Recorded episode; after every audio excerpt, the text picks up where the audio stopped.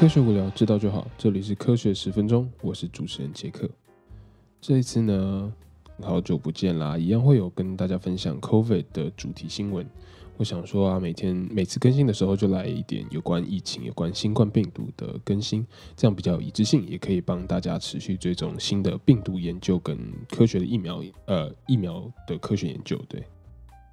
好，那第一则新闻，我们来就来讲讲新冠病毒吧。呃，感染过新冠病毒的人会不会再次被感染呢？其实我相信这是很多呃大家都有存在的一个问题。那研究发现呢，被新冠病毒感染之后，然后康复的病人，呃，身体里会存在着抗体在血液中超过六个月以上，也就是在这六个月之中啊，曾经被感染之后康复的病人血液之中还是可以侦测到呃新冠病毒抗体的存在。那这些特别的抗体呢，其实是人体免疫细胞中 B 细胞所产生的，而这些 B 细胞更进一步的研究啦，最终发现说，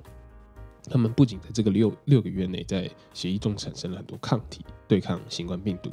在这六个月的时间中，还会不断的针对新冠病毒产生新的抗体，而且新的更新。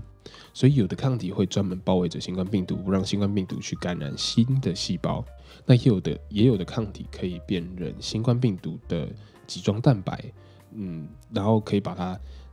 就是抗体辨认之后呢，可以让身体的免疫系统去追杀它们。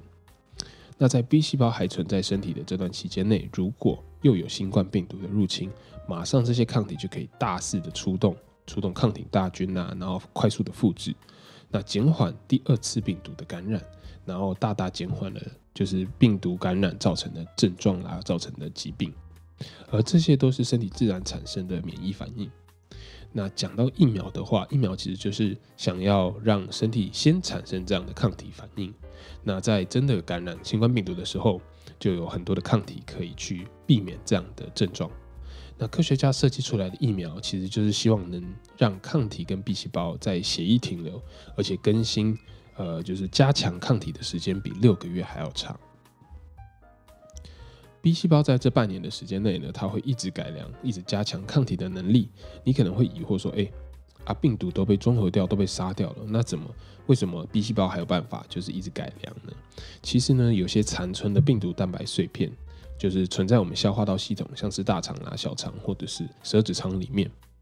而这就是一个科学家的推论，说免疫细胞可以利用这些残存的片段，在身体感染过后，虽然康复了，已经没有病毒了，可是它还是可以利用这些片段的蛋白，从新冠病毒身上来的，不断的更新他们的资讯，然后增加下次防火墙的能力。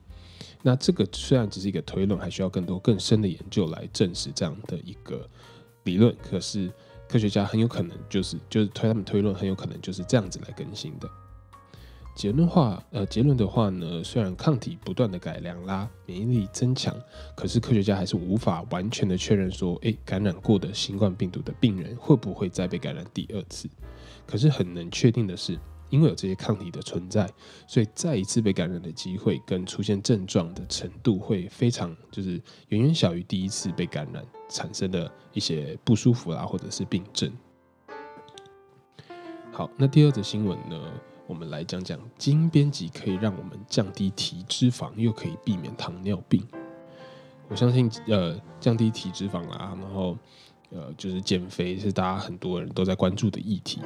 那我们先先来讲讲呃脂肪细胞好了。那脂肪细胞其实有两种，一种是白色脂肪细胞，一种是棕色脂肪细胞。那之后还会有第三种，我后面会讲到。白色脂肪细胞呢，其实就是我们最讨厌、最想要去掉的那些肥胖，然后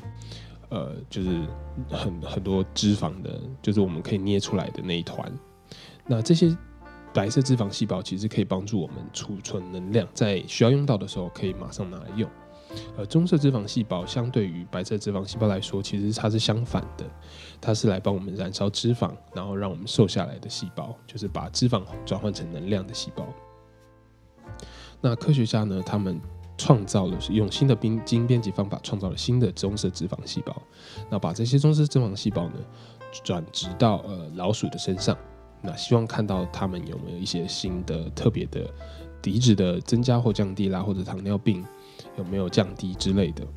那研究说发现，不仅说体脂降低了，而且身体老鼠身体的各方面的状况变更好了，体力变更好了，还更健康。那我们来讲冬眠的细胞，呃不冬眠的细胞，冬眠的动物呢，它们会有特别多的棕色脂肪细胞。那因为低温状态下，棕色脂肪细胞它可以帮助立腺体，也就是细胞能量工厂，它们转换你吃了很多的食物，然后变成一个热能，保持你体温的状态，然后可以让更多的能量储存在白色脂肪细胞中。所以它就是一个调节的作用。那讲到调节的话，那就是要讲到第三种的脂肪细胞，叫叫 beige fat fat beige fat。那它其实介于白色跟棕色脂肪细胞中间，它可以随时的转换它的状态，它可以变成白色，也可以变成棕色的。那需要热能的时候呢，beige fat 就会转转换成棕色脂肪细胞。那不需要能量的话呢，它就会变成白色脂肪细胞来储存能量。那科学家他们想要利用呃，想说用基因编辑的方法，可不可以让白色脂肪细胞转换成棕色脂肪细胞？那这样的一个目的就可以让呃所有的动物就可以可以降低它们的体体脂肪啦，然后降低血液中血糖啦，或者是血脂的浓度。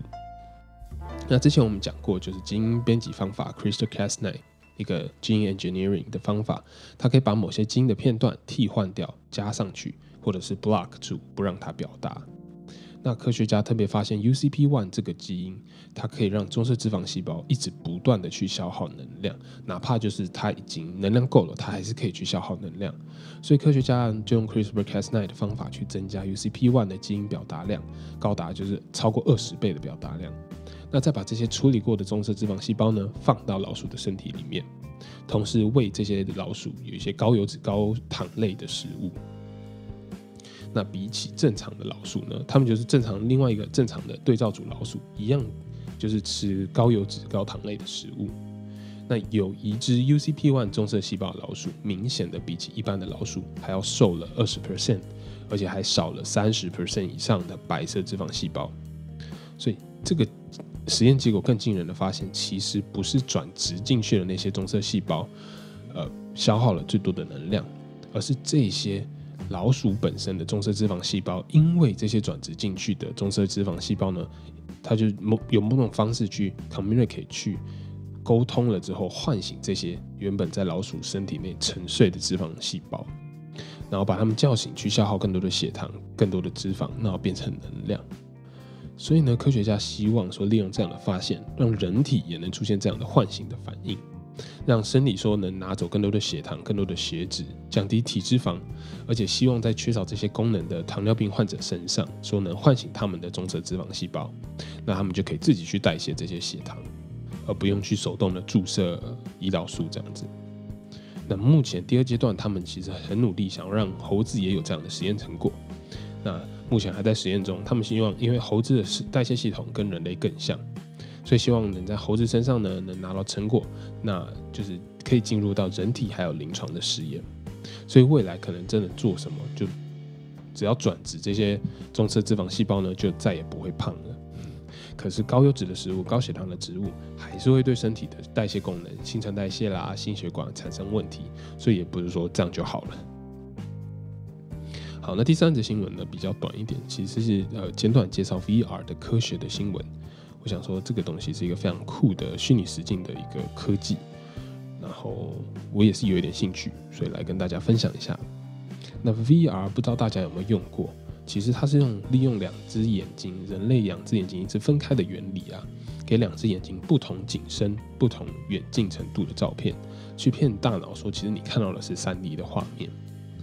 那人类的眼睛之所以可以感受到景深远近，其实就是两只眼睛合作。再经由大脑把讯号整合成合成过后的结果，所以 VR 的原理呢，其实就是让一个画面模拟右眼，另外一个画面模拟左眼，可是两个画面的景深是不同的，去创造一个假性的三 D 效果。所以骗大脑说，诶，虽然这是假的，可是让大脑觉得两个画面合成在一起的时候，你就是置身在里面，就是一个三 D 的效果。不过这样的技术啊，需要很特别的相机，然后软体还有工程师去处理去运算，才能有更高品质的、更实就是更实真实的虚拟实际画面。那对于现在的科技来说来开发啦，或者是呃去创造这样的虚拟世界是需要花非常多的时间跟非常多的成本的。虽然说现在 VR 可以让你感觉你置身在影片或者是虚拟世界里，可是大部分都是视觉上面的冲击，而人类可是并没有只用视觉去生活在我们现实世世界中嘛。所以目前科学家啦、工程师其实都在想办法让嗅觉、听觉甚至是触觉都可以被整合到这个 VR 里面。那未来的话，如果真的创造出了一个嗅觉、视觉、听觉、触觉全部都可以整合在一起，在这个 VR 里面的话，就很像人就可以生活，真的生活在虚拟世界中了。那猎杀代理人布鲁斯威利演的那部电影，可能就会成真。有兴趣的话，大家可以去看看。我觉得他在很久之前拍的，可是他就已经有预言到 VR 这种东西了。那想一想的话，其实也是蛮可怕，可是又期待有这样的科技出现。那就是，这就是今天跟大家分享的三则新闻啦。我们下次见喽，See you。